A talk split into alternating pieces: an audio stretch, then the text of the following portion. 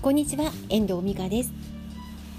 今日は昨日の話の続きちょっとしていきたいと思います。プライスレスな関係プライスレスなつながりいくつありますかっていう話難しいなって話を作るの難しいなって話を昨日したかと思うんですけど私がなんか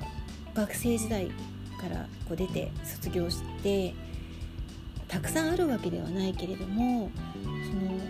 心がけていることっていうのがちょっとお話できたらなと思います。うんで昨日もね最後の方に話したんですけど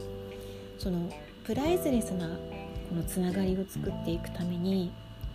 つながり作っていくためにっていうかプライスレスなつながりを作る作りたいなって思う人っていうのは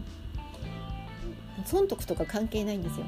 要は自分がその人のことがすごく好きだったりとかこの人のことを応援したいなとかこの人の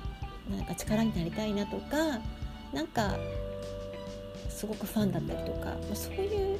関係だと思うんですよね。で特にこう自分が思われるのはちょっと分かんないんですけど自分がこの人とっていう時についてはあのー、なんか相手がねあのあんまりどう思うと関係なく私はどう思うと関係なくっていうか どう思ってるかってことを考えちゃうとこちらからアプローチしづらいので私の場合はあのこちらから行きます。だってその人とつながっていたいしその人となんかずっとやっていきたいなと思ってるから。なので、まあ、嫌われたら仕方がないんですけどでもまあどうなんだろうね。うん相手がまあどう思うとあんまり関係ないっていうか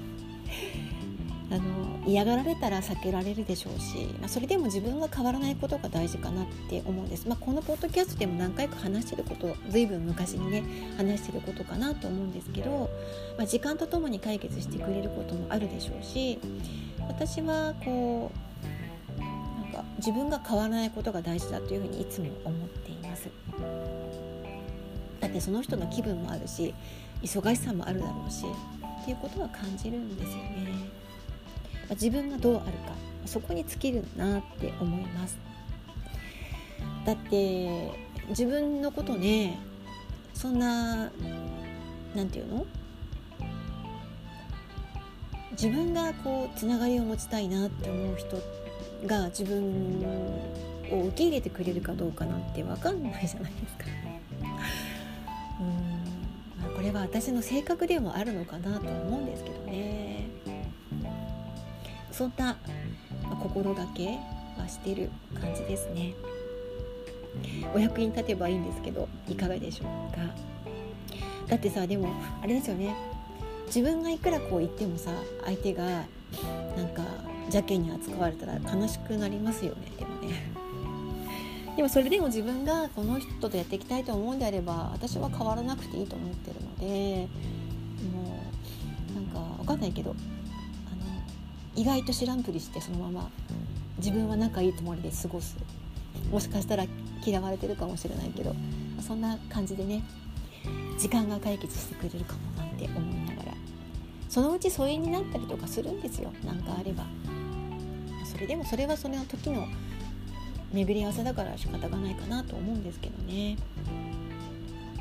ちょっとあの昨日の話に続けてお伝えしておきたいなと思うことだったのでお話ししてみました。いかがでしたでしょうか？では今日はこの辺りで終わりたいと思います。まあ自分がつながっていきたい人大事にしたい人は自分が大事にすることが大切だよっていう話かな。いかがでしたでしょうか？最後までご視聴いただきましてありがとうございました。また聞いてくださいね。ではまた。